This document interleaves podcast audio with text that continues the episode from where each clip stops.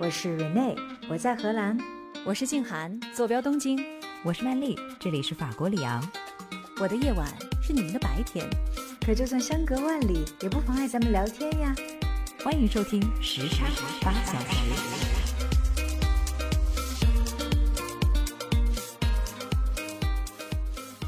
我觉得真正的女性主义在于打破人们对于女性固有的期待和限制。女孩子也可以去擅长数理化，也可以喜欢摇滚机车或者是极限运动。但是如果你是大家印象当中的传统女性形象，温柔贤惠，喜欢琴棋书画，那也没什么不可以。为什么在女性主义的语境里面，我们要把不同的女性放在对立面？这是我最不理解的一点。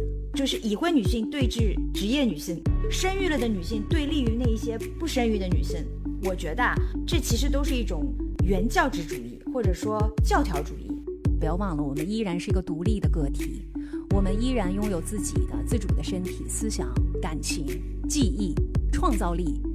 你能感受到的，远比你现在拥有的要多得多。欢迎大家走进新一期的时差八小时，我是住在法国里昂的曼丽，我是住在日本东京的静涵，我是住在荷兰阿姆斯特丹的 Rene。三八妇女节刚刚过去才不久哈，我们趁着这个时间点呢，也来聊一聊女性的话题。正好不久之前啊，有三位北大的毕业女生，她们做的视频聊天节目火了。我相信很多人也都看到了，那就是名为《北大宿舍聊天》的节目呢，邀请到了日本的知名作家、社会学家、女性主义者上野千鹤子博士，他们之间进行了一场关于女性主义 （feminism） 的对谈。结果是一时激起了千层浪，引起了国内上千万人次的观看和热评。哇！其实我当时看到了这个评论呢，心里还是挺吃惊的。没有想到大家有这么多不同的角度以及不同的观点。但后来仔细想一想，我又释然了，因为实在女性主义它是一个太广阔的话题，它涵盖了家庭、社会、生活、思想。等各种的方方面面，可以说是无远弗届。主要是它涵盖了地球上一半的人，当然是一个很大的话题了。是的，而且这个话题还和另外一半的人有着密切的关系，千丝万缕复杂的关系。对，所以我觉得今天呢，挺有必要来谈一谈我们眼中的女性主义。嗯，首先想声明一下的呢，是今天我们是做一个开放性的讨论。只做思考，不会做一个非常武断的结论。曼丽是今天节目的主编哈，那曼丽，我首先可能想要问你一下，在你眼中，女性主义是什么呢？其实我从知道 feminism 女性主义这个词开始，就已经在想，它到底是什么，又不是什么呢？那首先我肯定会去查一下它的官方定义啦。女性主义其实它也被翻译成女权主义，但是我更喜欢这个比较柔和的说法啊，女性主义，他们的英文都是 feminism，或者就被音译为费米主义。它指的是以女性经验为来源和动机，追求性别平权的社会理论和政治运动，包括消除性别定型观念，争取为妇女创造与男子平等的教育和职业机会等等。那除了在对社会关系进行批判之外呢，很多女性主义的支持者，他们也会着重于性别不平等的分析啊，还有推动妇女的权利、利益等等议题。那我刚才说的这个官方定义，它其实挺学术的，而我呢，作为一个女性的个体，我比较喜欢的接地气的解读，其实也就是我刚刚从网上看来的上野千鹤子教授的说法。他心目中的女性主义呢，就是追求自由的思想。只要你能自由自在的活着，怎么样都可以。哇，这个多难呐！自由自在的活着，是，我觉得那是一个终极目标吧。就是一般作为终极目标的都未必能实现，但是永远都在追求终极目标的路上行进就行了。男性说这个主意我们想要，我们就想自由自在的活着，娶八个老婆，对不对？那我还想要八个老公呢？可以？对呀，这就是自由自在嘛。其实我觉得每一个人心目当中，因为女性主义的话题涵盖。范围太广，他们对于女性主义的期待和想象肯定都是不一样的。那对于我来说呢，真正的女性主义在于打破人们对于女性固有的期待和限制。女孩子也可以去擅长数理化，也可以喜欢摇滚机车或者是极限运动。但是如果你是大家印象当中的传统女性形象，温柔贤惠，喜欢琴棋书画，那也没什么不可以。总而言之，她可以去决定自己的喜好和目标，有权利决定她自己想要什么，想做什么。再具体一点说呢，我想，因为对于任何一个人而言，一生当中最重要的三个环境，应该都离不开家庭、工作还有社会。那我想下面呢，就简单跟大家分享一下，从这三个方面，我怎样理解女性主义是什么，不是什么。关于家庭呢，我觉得女性往往又离不开对于婚姻的思考。嗯，那我在这儿只挑两个方面说说吧，时间的关系。好，第一个就是女性是否就必须要选择结婚生子，或者必须不选择结婚生子，才是真正对女性主义的践行。先说一个结论，我的感觉是，不管是你想要结婚还是不想要结婚，想生孩子还是不想生孩子，只要是你出自自己真心意愿的选择，在你的选择里面感到了快乐和幸福，那就是你对女性主义的一种践行了。嗯，婚姻其实我们在几期以前吧，也曾经讨论过，提到过，在当今社会，尤其是在发达的国家里面，人们选择不婚的趋势其实是越来越明显的。究其原因，我觉得原因之一就是婚姻它可以保障很多物质的东西，但是对于情感，一纸婚书它是约束不了的。而现代的人普遍认同的一点，恰好就是两个人应该因为爱而在一起，所以爱和婚姻在有些人看来就并不存在彼此之间的必然联系了。关于婚姻呢，其实，在上野千鹤子她的新书叫《属于极限》嘛，她曾经说过，她说因为婚姻之外的互助的选项实在是太少了，就是就我们在这个社会当中都需要互助嘛，对呀、嗯除了结婚之外呢，你怎么进行互助呢？当然了，那我们上次的节目当中也提到过，特别是曼丽和瑞内都跟我们讲过，在欧洲好像有还没有到结婚的这种形式的一些契约关系，但是好像在亚洲来讲，整个的这种选项是非常少的。是的，在不同的社会环境之下，其实大家的语境也非常的不一样。没有其他更好的方式，那选择婚姻呢，是一个很好的在社会当中得到人与人互助的选项。对，我想要提到的另外一点关于婚姻家庭的女性主义方面的讨论呢，就是上野千鹤子提到的，她对女性无偿劳动这个概念的提出，让人意识到了女性原来是在做必不可缺的工作，但是放在自己家的话，往往呢就会变成了白干活儿，价值就得不到认可，或者说是被低估。这一点呢，我是非常认同的。想想看，如果现在这些活儿主妇们都不干了，而是找一个家政保姆，那得要花多少钱？我们大家都是可以明明白白的看得到的。也就是说，在当今社会，这份劳动的经济价值其实已经比较容易被量化了，可见度比以前要高很多。我个人的见解是，无偿劳动其实也并不是不可以啦。我如果愿意说干家务活儿，也非常好啊。但是有两个前提条件，第一个是需要我自己心甘情愿，第二个呢，我希望对方也得领情。就是说我干了这么多家务事，女性全包。那如果男人还觉得理所应当，觉得你并没有多付出些什么，或者说比他多干些什么，这个可能就会让人觉得心理上面有点受伤害了。我的理解啊，当然我没有处在这个情境里面，所以可能我的想法比较肤浅。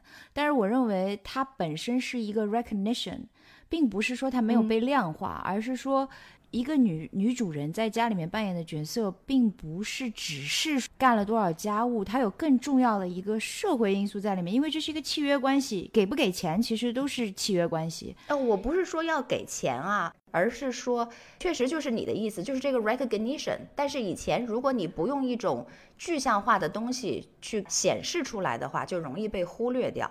我是这个意思。但我觉得，一个家庭主妇也好，一个妈妈也好，嗯她在家里面做的所有的家务啊，辅导孩子学习啊，她是难以用市场上跟她对等的，比如说家政服务员呐、或者是家教啊、保姆啊这些价格来给她定价的。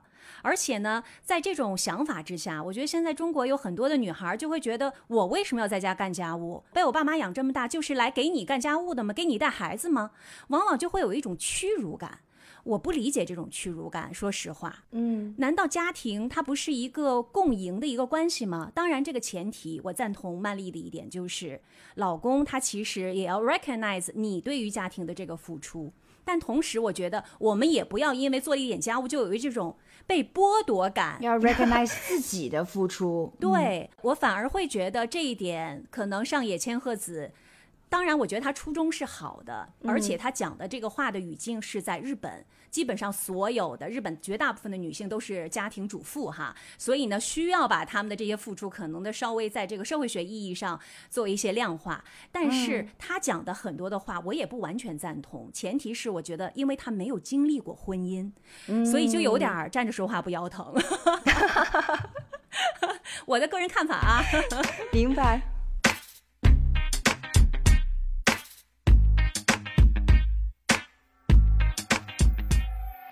总而言之，在关于婚姻的女性主义方面，我感觉女性主义是什么呢？它是一个自愿的选择。女性在婚姻里面要有尊严、有幸福，感受得到自我价值。那选择结婚的人们呢，能够在亲密关系中得到滋养和成长；而那些选择不结婚的人呢，也能够得到自己想要的自由自在。那它不是什么呢？它不是你要因为别人的眼光或者是标准而不得不去做一些违心的选择，否则的话，我觉得这些女性就会比较容易感觉到怀疑啊、痛苦啊、自我迷失啊等等情绪。嗯，然后我想要说的关于女性主义的第二点思考呢，是在职场上面。比如说，法国已经算是一个女性主义的先锋国家了，但是呢，在这里同工不同酬依然非常的严重。其他的一些性别歧视，比如说在这个高管岗位上面男女比例严重失衡等等的情况，也是普遍存在的。二零一六年的时候，法国国家统计局就曾经发布了题为《从不同地区看男女平等》的研究结果。那显示出呢，法国男女在就业啊、工资啊等等方面依然存在着非常明显的不平等。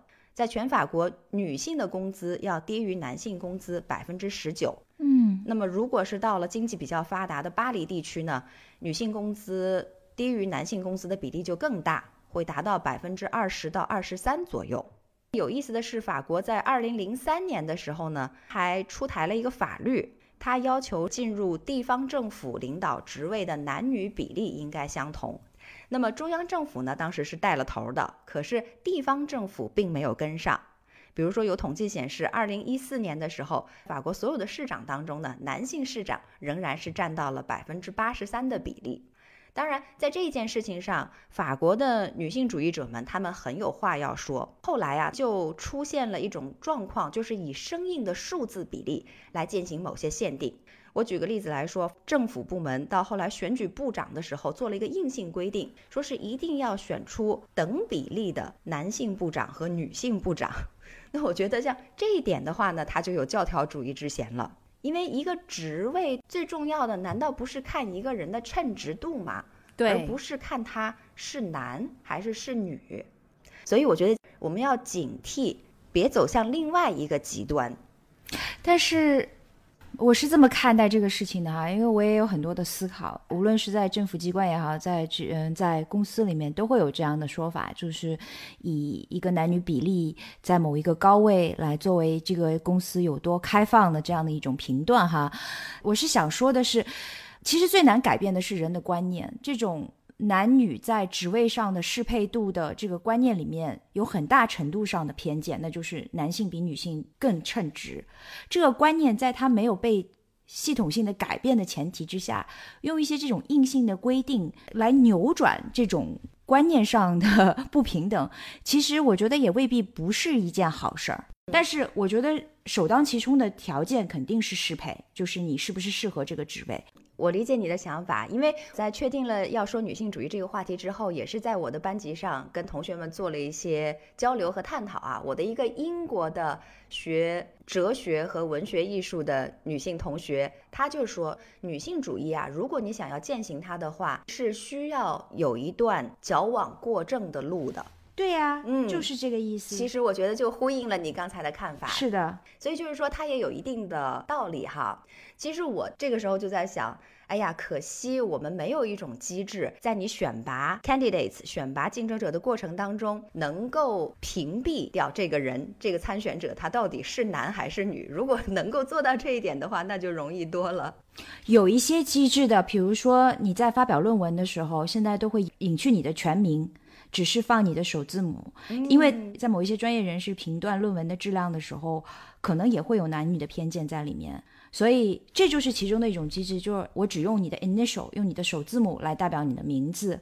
这种对于人心理上的产生的作用其实是很微妙，但我觉得是有效果的。哎，这个方法真的特别好，因为我想到了，我稍微发散一下哈，就是我想到了我特别喜欢的一档综艺节目《The Voice》好声音，其中一点我喜欢他的原因，就是因为他的导师都是背对参赛者的。既然你要选的是声音，你就排除掉你的视觉干扰，我也看不到你这个人是个什么样子，我就纯粹去听你的声音是好的，那我就选你。是，嗯，刚才是胡乱发散一下思维哈，说回来，嗯，那接下来的话，我想说，在更广泛的范围之内，全社会的女性主义又是处于一个什么样的状态当中呢？其实，关于教育，关于基本的世俗权利，比如说妇女获得读书的权利呀、工作的权利呀、选举和被选举权等等这些，也并不是很久以前的事。甚至有的权利，直到今天，很多的女性仍然在争取当中。比如说，某些伊斯兰教的国家，她们女性单独出门的权利啊，开车的权利啊，着装和展示面孔的权利啊。那某些亚洲和非洲国家的女性还面临着她们有没有拒绝割礼的权利啊，等等。所有的这一些都是全社会范围之内女性们所面临的问题和挑战。在这个范畴里头，女性的诉求就很明显啦，就只是希望能够作为一个平等的人去被对待，而不是单纯因为性别不是男就被迫放弃一些完全他们自己有意愿也有能力去做的事情，或者说是被迫接受一些强加于他们身上的东西。这一点我非常的赞同曼丽。其实刚才你提到的这些权利都是作为一个人的基本权利，但是因为性别的关系，它就失去了。是的，所以总的来说呢，让女性自由快乐，能够感受到自身意义和价值的活着，就是我觉得的女性主义的目的。以上呢，就是我个人对于女性主义的一些有点片面的、非常粗浅的见解。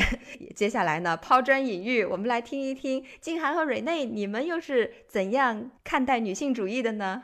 哎呀，今天我拿到了曼丽说我们这一期要讨论的这个话题之后，我其实有一点点不知所措。怎么说呢？虽然是女性哈，好像来谈女性主义特别的具有发言权。而且呢，这几年看上野千鹤子的书，我也是看了几本的。对于女性主义的这个话题呢，我也思考了很多。但是总觉得，真的让我输出，我真的不知道女性主义是什么。而且我也不知道自己是不是 qualify 这个女性主义，所以今天我所有讲的哈，都是我自己的一个主观的感受，而且呢，我可能讲的只能是说我自己信奉什么。是的，我们今天再三强调的一点就是，我们都是从自己的角度出发来谈我们心中的女性主义。对，所以拿到这个话题之后，我就在自问，我信奉的到底是什么呢？好像我有一个答案就呼之欲出了，就是我要成为一个完整的我，因为在女性的头上有太多的称呼了，是吧？我现在是个母亲，我还是个妻子，我还是个主妇，我还是我父母的女儿，我们曾经都还是处女，对吧？就是，我觉得我们 是不是可以相对而言摆脱成为这个社会眼中的一个好女人，而就成为我们自己。眼中的一个完整的人就够了。嗯啊，首先呢，我就想到了我平常是怎么做的呢？我好像挺善于争取自己的生活空间的。我有两个办法，第一个就是划界限，第二个就是留时间。划界限呢，我跟谁划呢？跟我爸妈、跟我老公、跟我儿子。嗯我记得啊，我爸妈。原来特别喜欢盯着我吃饭，你们有过这个经历吗？有吃饭的时候就盯着你，然后你要吃多了吧，哎呦，他们就特别开心；你要吃少了吧，他们就说，哎，你是不喜欢吗？终于有一次，我忍不住了，我说爸妈，请你们以后再也不要盯着我吃饭了，好吗？因为你们一盯着我，我就没有胃口了。你们把注意力放在自己的美食上，不行吗？哎，从那之后就好了。所以这就是划界限。嗯，那跟我老公划界限呢？我是经常划界限。当然，听不听啊是他的事儿，画不画是我的事儿。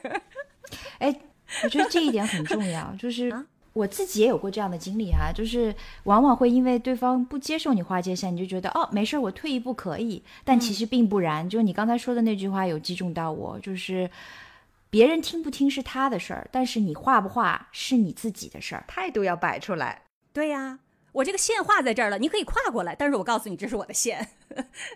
其实很多情况下是什么呢？即使当下他不承认，或者是他也不跟你产生这个共识，但是事后啊，他会想一想，往往他也会退到这个界限的另外一侧去。对对这是我们家的情况哈。我在说怎么和我儿子划界限，你知道吗？在我们家，我睡觉的时候，我儿子知道不可以去叫醒妈妈。嗯，只要我往床上一躺，他打开门发现我正在卧室的床上躺着，闭着眼睛，他就会悄悄地关上门出去。啊真乖呀、因为从小我就跟他讲，妈妈在睡觉，不可以去吵醒我，因为我被吵醒了，我的心情会很不好，所以呢，对你也不会产生什么好的影响。起床气，是一个有起床气的妈妈。对，这就是要跟孩子也要划界限。还有一点呢，就是留时间。我举一个例子，就和瑞内，我们不十二月份才去了趟巴厘岛吗？其实，作为单身呢，或者是没有孩子，出去自己旅行一趟，这很正常。但说实话，孩子还在学龄间，特别是在小学这个阶段，把孩子放在家里面出去的这个行为本身，除了我老公没觉得意外之外，很多人听到了都睁大了眼睛。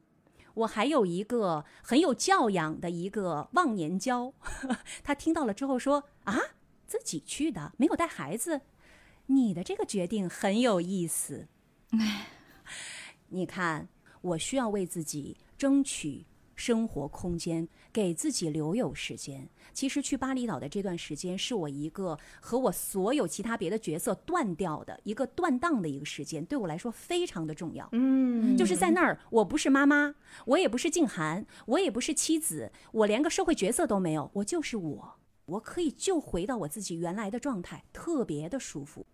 当然，我必须要强调的一点就是，无论我们如何自我进化，我依然希望我能够成为一个好妈妈、好女儿、好老婆。就是这些角色，我依然希望我自己能够做得非常的好。这个其实所有的这些角色都是我们作为一个人活着的意义所在，而且我知道做得好是需要付出的。嗯，当然，我觉得做好这些角色不是我们活着的唯一意义，但是也不要因为你在做着这些事儿就自我贬低，这是我想跟大家分享的。我可能还要再嘱咐一句，就是我们不要被其他的这些角色吞噬。如何不被其他的角色吞噬呢？其实最重要的还是你要明白我是谁。其实我在日本啊是来了两次的，第一次是很多年前我在怀孕的时候，然后现在呢是第二次在日本常住了。两次日本生活，其实我的个人的体验差别非常非常的大。我第一次因为没有工作，我就感觉我每天都在浪费时间。但是第二次呢，我把它当成了生命当中的又一次冒险。我一定会遇到很多的挑战，但是也会因为新鲜的相遇而 refresh 我自己。所以你看，我知道自己是谁了，我不会被我的周围的环境改变特别多，哪怕是同样的环境，但是我面对它的时候的心态已经有了很大的不同。嗯，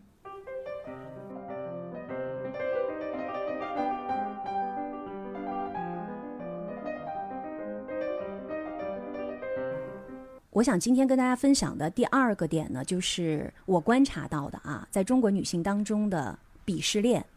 中国女性当中是存在一个鄙视链的，就是职业女性对于家庭主妇的这种鄙视和恶意，在日本是反过来的。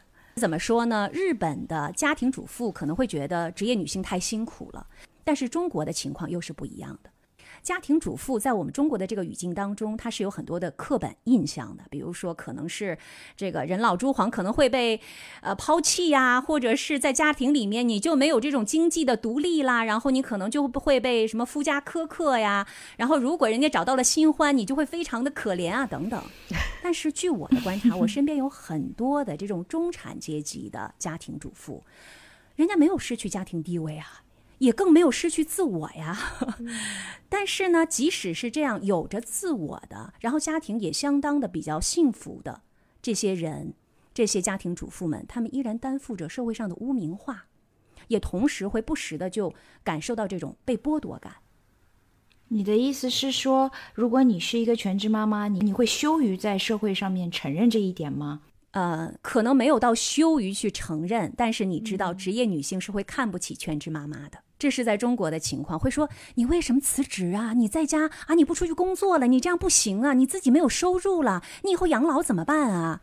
你你懂吗？你自己没有手里面没有存款，你怎么办呢？嗯，当然我也赞同啊，一个人的财力可能也一定程度上决定了他的自信，但是我们不能只看这个表层，它还有一个结构化的一个原因，因为家庭主妇在中国是没有保障的。我看到一个网友的评论，他说。比如说，国外对家庭主妇的保障，养孩子全职是可以算养老保险的；离婚在有工作之前是可以领赡养费的；就算是这个离婚的前夫再婚，他在退休之后的养老金，在一定程度上也要支付前妻一部分的。所以你相对来说，你当然就更安全了。你再看看我们，哎，他原话是这么说的：这位网友说，娘家无床位、无户口，就更别说地位了。婆家无地位，离婚净身出户，还要带孩子。嗯，是啊，如果是这样的情况之下，家庭主妇当然是会被看不起的，因为你本身就没有保障。嗯，所以这位网友的结论，他说，独立女性是保障出来的，不是教育出来的。对，我一定程度是赞同的。对。第三点呢，我的一个观察就是，刚才我不是说了吗？中国的职业女性对于家庭主妇是有一定的鄙视链的哈。但是回过头来，我们再看一下中国的职业女性呢，我觉得其实她们，或者不应该说她们，应该说我们可以用智商，就商事的那个商哈。她们是在人生的 A、B 面不断的跳转，非常的辛苦。怎么样说人生的 A、B 面呢？有一本上野千鹤子她写的一本书，叫做《从零开始的女性主义》。它里面提到一个非常有意思的比喻，很贴切，我跟大家分享一下。他说，社会存在着 A 面和 B 面，政治、经济、时间、就业，这些都是社会的 A 面。B 面是什么呢？生命、育儿、看护、疾病、残障等等。嗯，A 面是可以通融的，但是 B 面无可取代。对，男性都在哪儿呢？男性都在男性都在 A 面，嗯对。哎，女性一开始也在 A 面生活，但是随着生孩子、育儿的开始，他们就不得不转移到 B 面了。男性呢，当然，如果你受伤了，你你残疾了哈，那你也去了 B 面，否则基本上一直都在 A 面待着。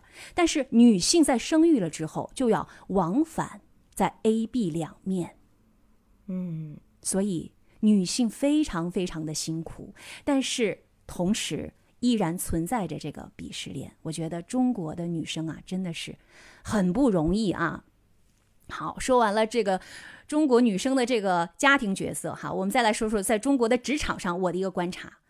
刚才好像曼丽也提到了一些在欧洲的职场上的一些措施哈，那我观察到的中国职场的这个男女平等呢，我认为路漫漫呐。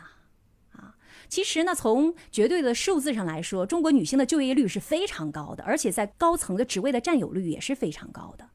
但是我们再来仔细的、贴近的看一下，比如说在很多行业入职的时候，它就是女多男少，男生申请被录取的比例就高很多，而且很多的一些职位就写明了我只要男生，这在国外是不可想象的啊。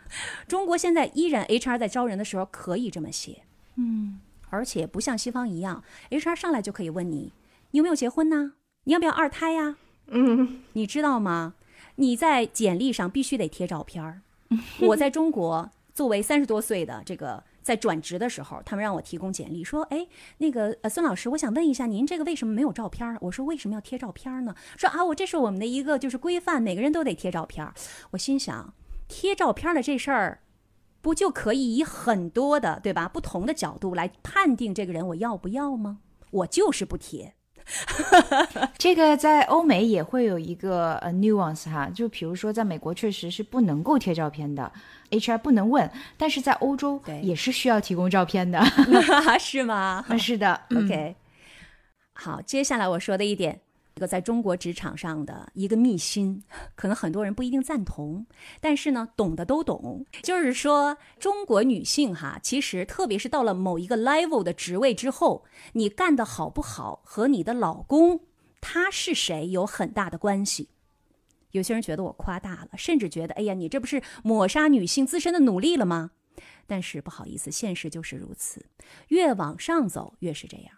我最近看了一个新的电视剧啊，很写实。剧情是什么呢？同一个客户，两家销售团队在抢，在一个饭局上，人家这位主管的老公啊是知名的投资人，这位销售主管就可以以茶代酒，意思一下。但是另外一家的公司，这个销售主管没有任何背景，就要拎壶冲。我看了这个情节，我就想，我说这个编剧实在是太了解这个世间冷暖了吧，太了解社会现实了。本来该秘而不揭的，结果都被，但只有看得懂的人才会看懂吧。哎，是的，因为你想，她老公的资源其实是可以通过她带到这个公司里面来的。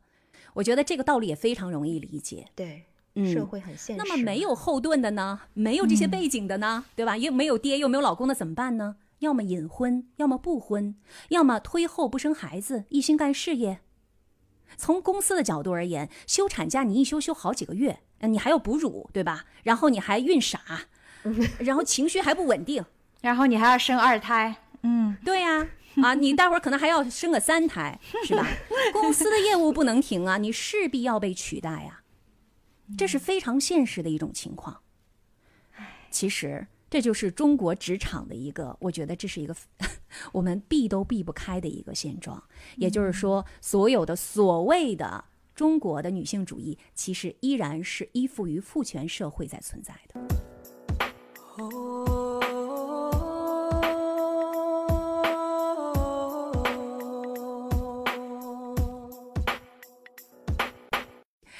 好，第三个呢，其实我想要跟大家分享的就是中日美三国女性的对比，因为我在这三个国家都生活过，我自认为是有一定的这个观察力哈，然后得出了一些浅显的结论的。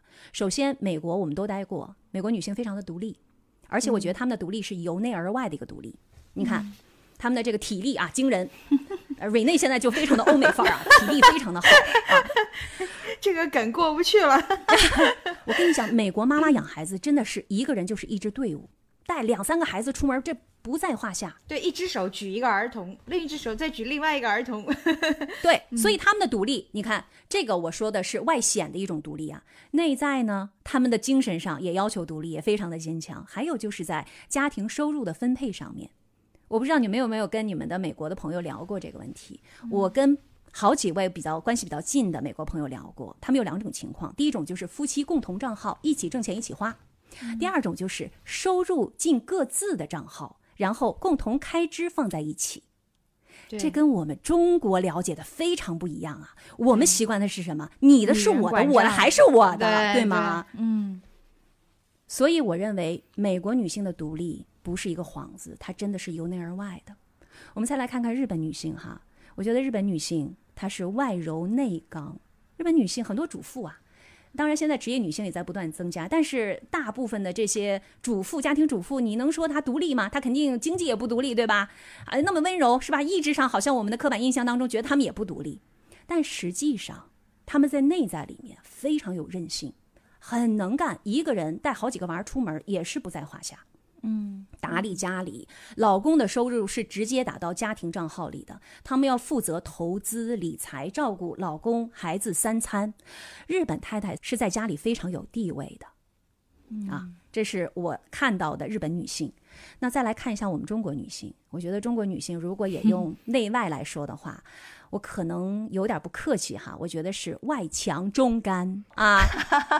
我以为你会说外刚内柔，结果外强嗯，中你。哪儿柔了？什么时候柔了？中国女性可是 可是不怕事儿啊！谁说女子不如男啊？能顶半边天呐、我经济独立呀、我在家有地位啊！我又美又独立呀、啊，感觉但独立是学了皮毛哈。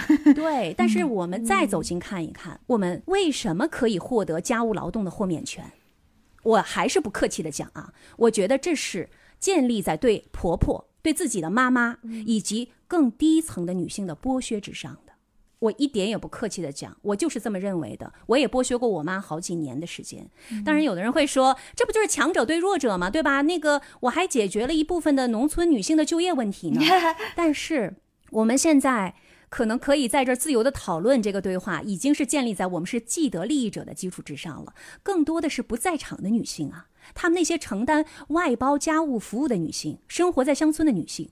对吗？她们甚至都不知道我们有这场对话的发生和结束。他们的孩子在哪儿呢？他们照顾不了，是留守儿童。嗯，所以他们的哭声和痛苦才是女性主义的天平应该倾斜一下的这个地方。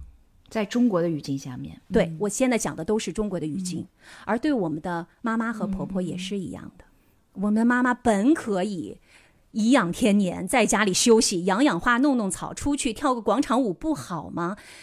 要在成为老年人之后，然后做一个城市移民到一个新的城市，连根拔起。他们在这个城市没有任何的朋友，没有任何的社交，然后要来给你带孩子，嗯，这不是剥削吗？我觉得这就是剥削。当然，你说的这是一部分情况，还有一部分情况就是，也有一些女性她说我想自己带孩子，但是我妈或者是我婆婆就强势的要插手，她就是说不行，你不懂，这要我来。那就个人界限的问题啦。你可以，是的，如果你嗯有主观能动性的话，可能你也可以拒绝。我也主观了，嗯。那还有第三种情况呢，那就是妈吵着 闹着要给你带孩子，你没孩子给他带的。哎对呀，都有。有可能啊，我说的是那种把他们叫来的，在中国基本上会默认我去给我闺女带孩子，这是一个默认的情况啊。嗯但是闺女是不是也必须要请妈妈来呢？是不是有其他别的选择呢？当然，我觉得在中国来说，女性的选择权也没有那么多。也比较有限，嗯，对，最后其实关于这个部分，中国女生我觉得有点外强中干，其实是我觉得内外很不统一的。我们来听一些语录哈。我要嫁给一个把我当公主的人，很典型。男人挣钱就是给女人花的，一定要嫁给一个把你当女儿宠的男人。他有多爱你，就是看他能能容忍你有多作；看他爱不爱你，就看他给你花了多少钱。爱你的男人会让你哭吗？让女人付钱，你还是男人吗？这些语录我们并不陌生吧？嗯，我就在想，中国女生一方面非常希望自己独立，也标榜自己独立，不能容忍说我做家庭主妇这不行，但是依然希望要找到有经济能力的男性，而且依然希望男人丈夫挣钱养家，还要提供情绪价值。关于情绪价值，我要多说两句哈。就高兴与否，也要让男人负责任吗？我记得很多年前我跟我妈的一个对话，我妈就跟我很委屈的抱怨我爸说：“哎，你看你爸他怎么怎么了，让我每天太不开心了。”我给他的答案就是，我给他的回复就是：“你为什么要让老爸为你的开心与否负责任呢？他凭什么能决定你高兴与否呢？嗯，对吗？嗯，所以我们到底在宣传一个什么样的一个女性价值的主张呢？在中国，我不知道，我有的时候特别特别的混乱。嗯，对，包括说，哎呀，成为女强人，女强人之后是人生赢家，还得是怎么有个嫁个好老公，而且孩子还被培养的特别好，这才是人生赢家，就什么都想要，你能得到全世界是吧？是，所以我还是想重复一下刚才我的那个结论，就是我觉得国内的这个女性主义的内核，其实是基于男性和男男权存在的女性主义。在我看来，什么叫女性主义的内核？其实是基于独立的人格，而且独立的一个身体控制权。嗯，好，我最后想要讲的一点呢，就是我们探讨女性主义的目的是什么？我一直不觉得我自己是个弱者，我为什么要被拯救，对吧？但是当我去想我探讨女性主义的目的是什么的时候，我是希望被看到、被尊重、被分担。你们听啊，我的这些诉求，我不就是一个弱者吗？哪个强者是希望有这样的一个目的的？所以我就是一个弱者呀。那么，既然目的是这样，那我们的路径是什么呢？怎么样才能达到这个目的呢？首先，在我看来，斗争是一定要的啊，就是不断不断的争取自己的权利是一定要的，但是不等于喊打喊杀，就是你不要作。你比如说在家庭当中，天天去指责，这个没有用。在家庭当中，在我看来是需要协作的，也需要示弱，要让男性看到他们这么做的好处，而且也要给他们分担的机会。我一直灌输给我们家爸爸，当然我要给他洗脑，因为他也给我们洗脑嘛。我说，其实啊，你知道？爸爸多参与啊，就是为了创造你和孩子在一起相处的这个快乐的时光和回忆。然后最近呢，因为我们家娃儿长大了嘛。然后他说：“哎呀，就跟儿子说，你说你看，你知道吗？小的时候，爸爸给你洗澡的时候，你只有我的半截胳膊这么长。你看你现在这么高。”然后我就趁机说：“我说对呀，你看当年你要不洗澡的话，会有这样美好的回忆吗？多么有道理！要让要让他觉得干这事儿是为了他好，而不是为了我们好。人都是利己主义者，对不对？还有，比如说我产后让我妈妈来照顾我。”可是我事先跟我们家老公讲好，我说我妈是来照顾我的，啊，她不是来照顾你的，也不是来照顾咱们家孩子的。你要知道啊，我妈一天只给我一个人做饭，那我们家是谁的孩子谁照顾，所以我妈来照顾我，但是咱俩的孩子，她不能上手，咱俩必须得自己上手。这个逻辑她得是一致的，懂吗？他说啊，这个这个我明白，我可以接受。对，而且这个上野呢，其实在他的书当中也说了，他说要和丈夫保持缜密的交涉，他没有用沟通这个词。我觉得其实如果翻译成英文就是 negotiate。对我刚想说就是 谈判这个词。对，而且他在他的书当中，他说你们这是一种赌上性命的交涉呀，为什么夫妻之间不进行这种交涉呢？不去进行这种 negotiate。然后却要交缠身体，然后生下孩子。恕我直言，夫妻之间没有这种碰撞，那还有什么意思呢？嗯，对。所以这一段的结尾呢，我就希望跟大家分享。我认为哈，如果我们探讨女性主义的目的是被看到、被尊重、被分担，那么这个路径或者是说我们的方法，我们的女性主义的对立面，并不是反对男性的霸权。而是要善于把他们请到我们的阵营里面，这是我的一个看法和观点。嗯，好，以上这就是我的分享。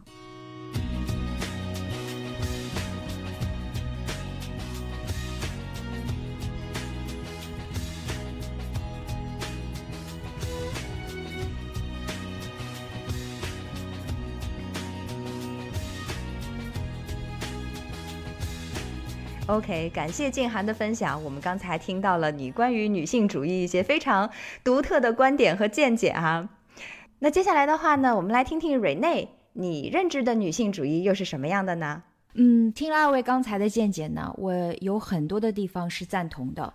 尤其我对照了一下我的小抄哈，我发现就是在我认知当中的女性主义有一点跟你们相同的，就是关于女性自我意识的一种觉醒。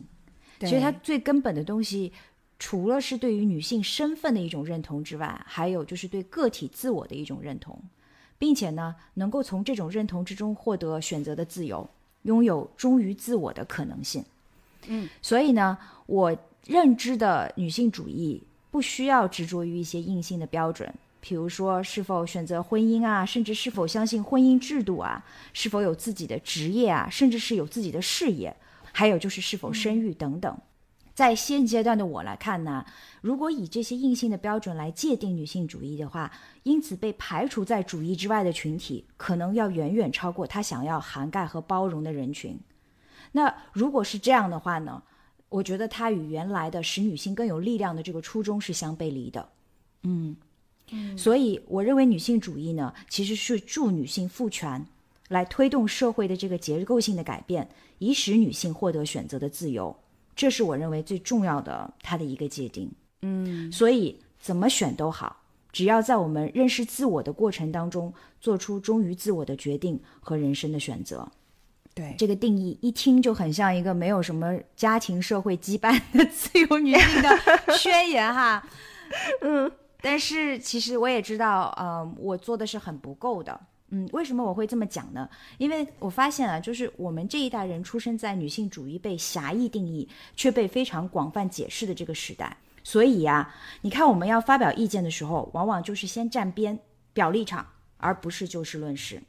比如说，为什么你要是有了老公，并且婚姻幸福，你就不适合去谈论女性主义了呢？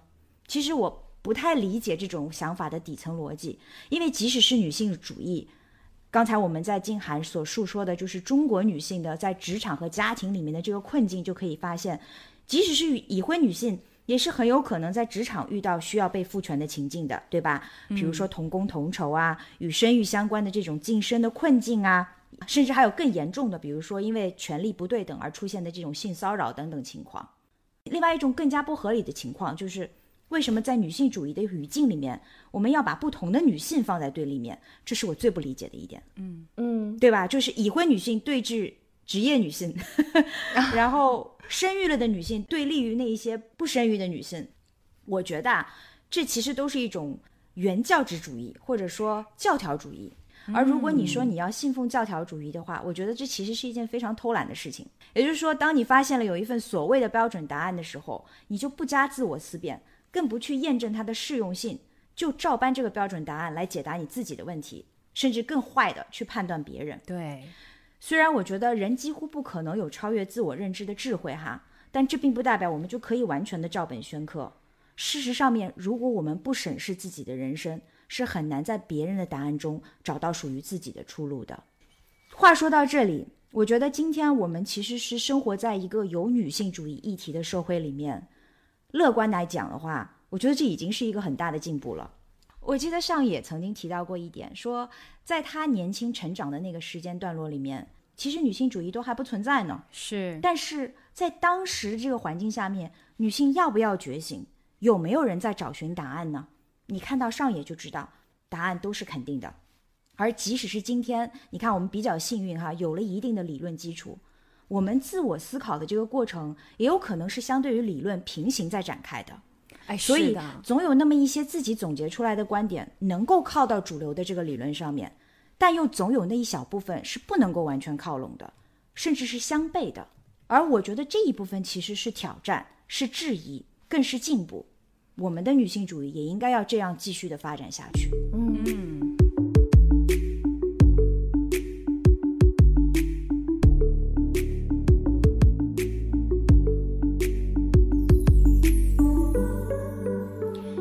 接下来呢，我想举一个例子来讲讲我对于女性主义的这个直观感受，反映在当代的男女关系上面。嗯，这个呢，其实是要讲到这几年方兴未艾，并且仍然在继续持续发展中的这个 Me Too 运动哈。嗯，去年在巴厘岛的时候，静涵已经离开我回家去了哈。那我呢，就在路上遇到了另外的一位男性，我跟他就是探讨了一下，就是关于 Me Too 运动是如何改变了普通的社交场合里面男女之间的这种互动方式的。嗯，这位男性朋友的视角是什么呢？他说，Me Too 走得太远了。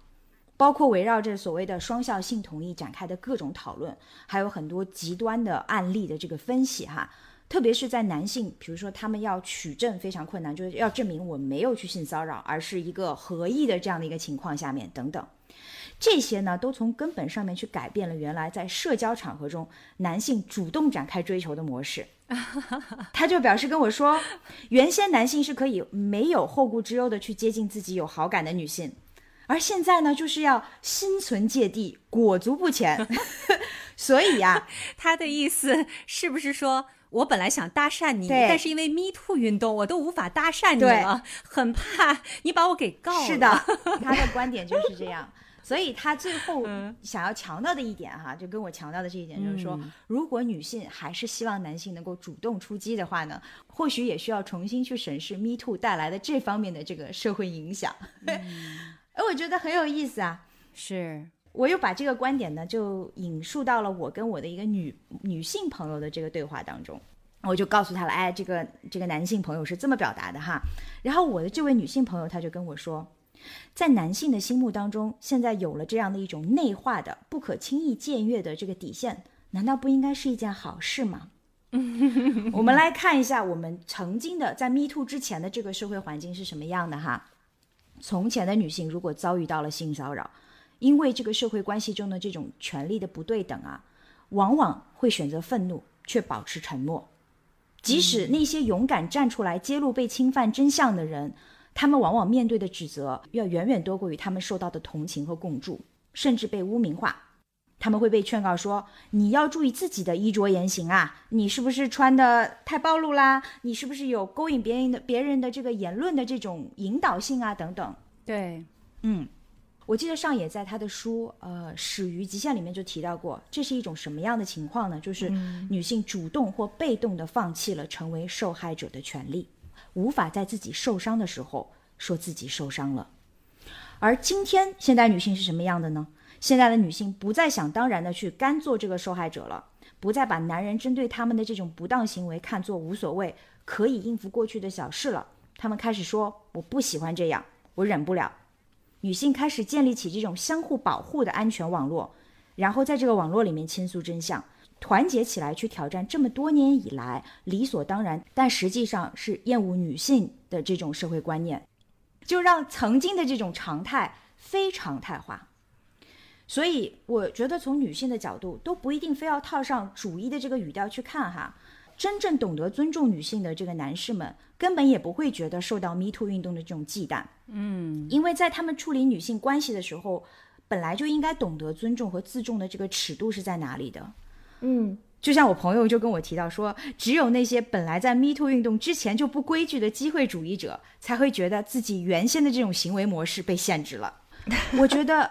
这种社会改变本身就是非常有力量的。嗯，我要呼应一下瑞内哈，就关于刚才讲到的，有一些男性他们可能会觉得自己的一些行为模式不得不被改变了、限制了。对，其实我和我们家玩他爹哈讨论过这个问题。嗯，特别是在那一段时间，美国的 Me Too 运动特别的如火如荼的时候，因为我感觉我老公还是一个比较尊重女性的人，但是他当时的一个态度其实挺让我意外的。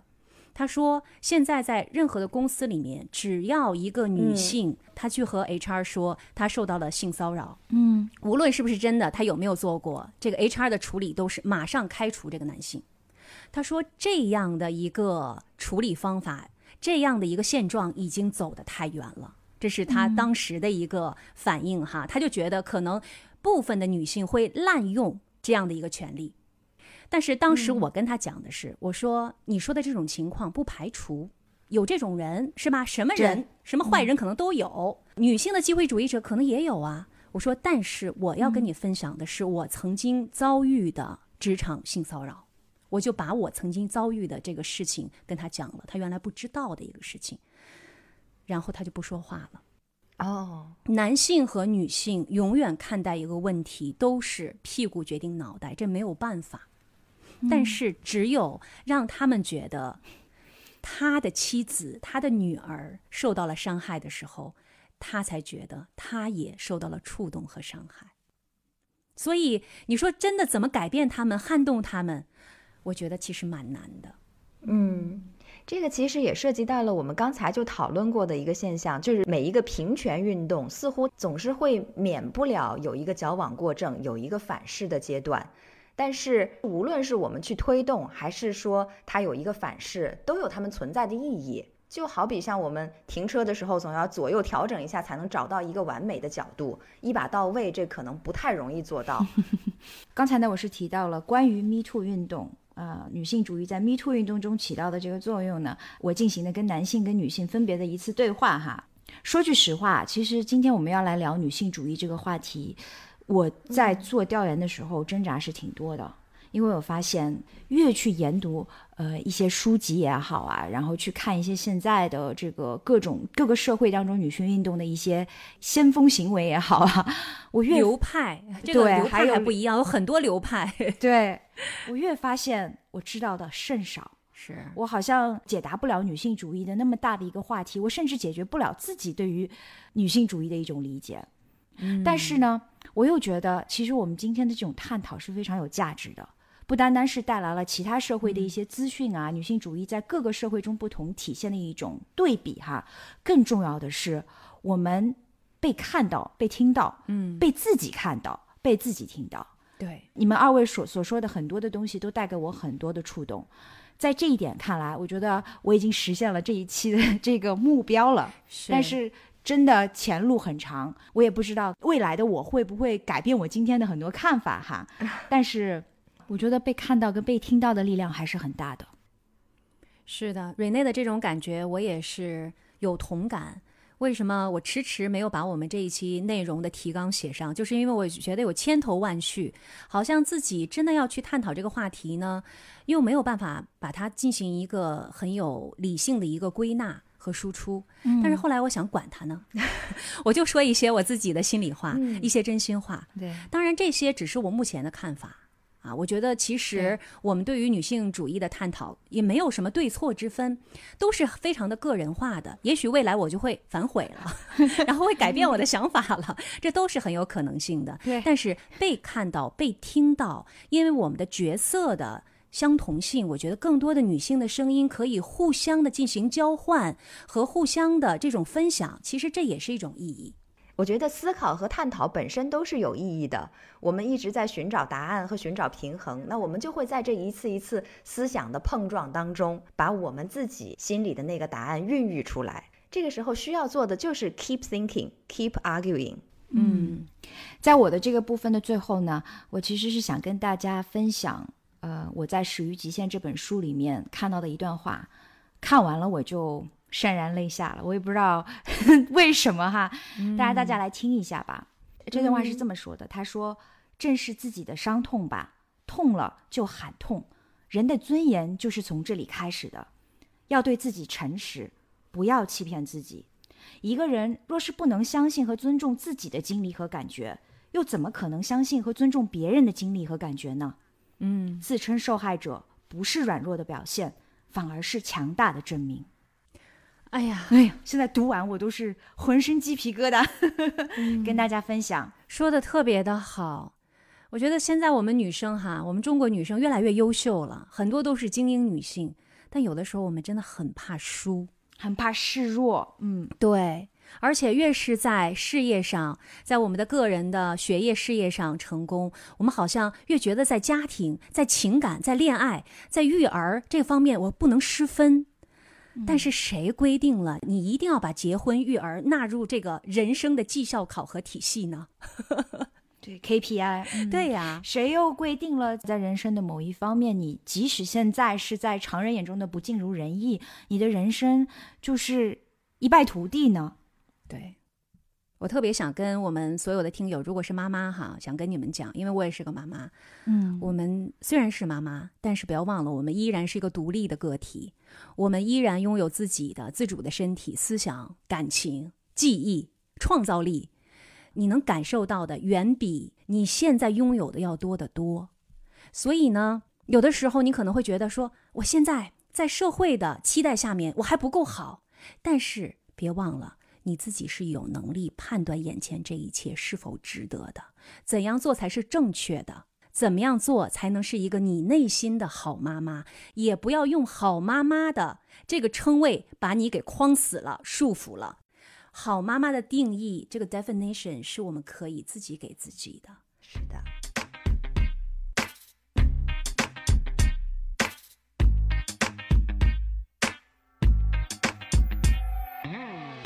呀，看看时间，我们今天对于女性主义的讨论也差不多了。但是我觉得我们三个人加起来也只谈到了女性主义极小极小的一部分。事实上，它所涵盖的问题远远不止这些。我相信各种争议呢也会更加的形形色色。那怎样在这各种各样的声音里面不迷失方向，不迷失自己，让我们真正能够理解到讨论女性主义它的意义所在呢？各位有什么见解？哇，这个问题好大呀！你看我们这一期吧，基本上都是在谈我们自己个人眼中的这个女性主义是一个什么样的定义哈。但我觉得有一个很关键的点，就是社会的包容和开明程度是女性主义发展绕不开的一个大环境。嗯，如果说我们以自由为终极目标来看的话，每个社会所取得的进步的步调其实是非常不一致的，而面临的挑战呢也有所不同。嗯，比如说欧洲社会，尽管已经是女性主义的前沿了，但仍然有很多隐形存在，却是讳莫如深的性别不平等。而在塔利班统治下的阿富汗，女性还在为最基本的受教育权做斗争呢。然后在伊朗，女性奋起反抗的是因为自己的衣着这种看来如此基本的权利而造成的杀戮。我说的这些，请注意，都是同时发生在二零二二年的事情。在女性主义的图谱上面，有着那许多值得我们讨论并为之努力的这个议题。是而我们每一个人，无论是男女，对于推动女性自由都有自己的一份责任，我们也要认真的对待这一份责任。这就是我的浅显的观点。嗯，那我接着说，嗯我们今天虽然讨论的是女性主义哈，但我实际上特别反对一切口头的主义。对，然后把它一说成主义，我就特别的警惕。上纲上线。嗯，对，因为真正的主义它是做出来的，它不是喊出来的，它是靠我们每个个体身体力行来的。这是为什么我今天讲了很多我的一些生活当中的事情跟大家去分享，而且我也特别反对，以及也提醒大家要特别警惕，为了流量，就是为了钱嘛，去制造贩卖各种人为的冲突和隔阂，特别是男女对立。嗯真正的女性主义，如果我现在给它下一个定义哈，在我看来，可能它更接近于人性主义，就是不要贴什么标签儿，也不要以己夺人。当我们能够了解一下人性它的幽暗面，尊重其他人，尊重自己内心的时候，很多作为人的这个真实的对于同类的理解和体谅，就会浮出水面。我觉得我们不要敷衍自己，也不要去随意的去 judge 别人、评判别人，这个世界可能就会好一点。嗯，最后呢，我要跟大家分享上野女士她的一个关于女性主义的定义。她说，女性主义就是女人接受自己、爱自己的思想。哎呀，我觉得这句话说的太好了。是的，我非常赞同静涵刚才所说的一点啊。她说，女性主义其实并不是把自己放到男性的对立面上面去。在我看来也是这样，女性主义它的终极目标恰恰是消除我们在主观态度上对于不同性别的差异化的对待，在任何事情上都不要以性别来给人贴标签。无论是男人还是女人，我们首先都是一个人，所以就给予我们一个人所该拥有的权利、尊严和尊重。我觉得，如果我们能够做到这一点的话，女性主义的目的自然而然也就可以达成了。当然，一千个人心里就有一千个哈姆雷特，那一亿个女性肯定也有一亿种对于女性主义的理解。我们不可能在女性主义的践行当中面面俱到，但是呢，我们要学会彼此去理解各自的角度和各自的不同。那我心中的女性主义呢，就是活出自己的姿态，敢于追求热爱的事物，是聆听内心真实的声音，是坚定做真正的独立的自我。在这里呢，我想要引用美国作家弗吉尼亚·伍尔夫说过的一句话，他说：“作为女人，我们不必匆忙，不必火花四溅，不必成为别人，只需要做自己。”嗯，那我也希望在今天的节目里面，借这个机会，跟我们所有的听众朋友们，尤其是身为女性的听众朋友们说，请记得让自己活得自由、快乐，平等于他人，不亏欠自己。我们应该就没有辜负女性主义这个词。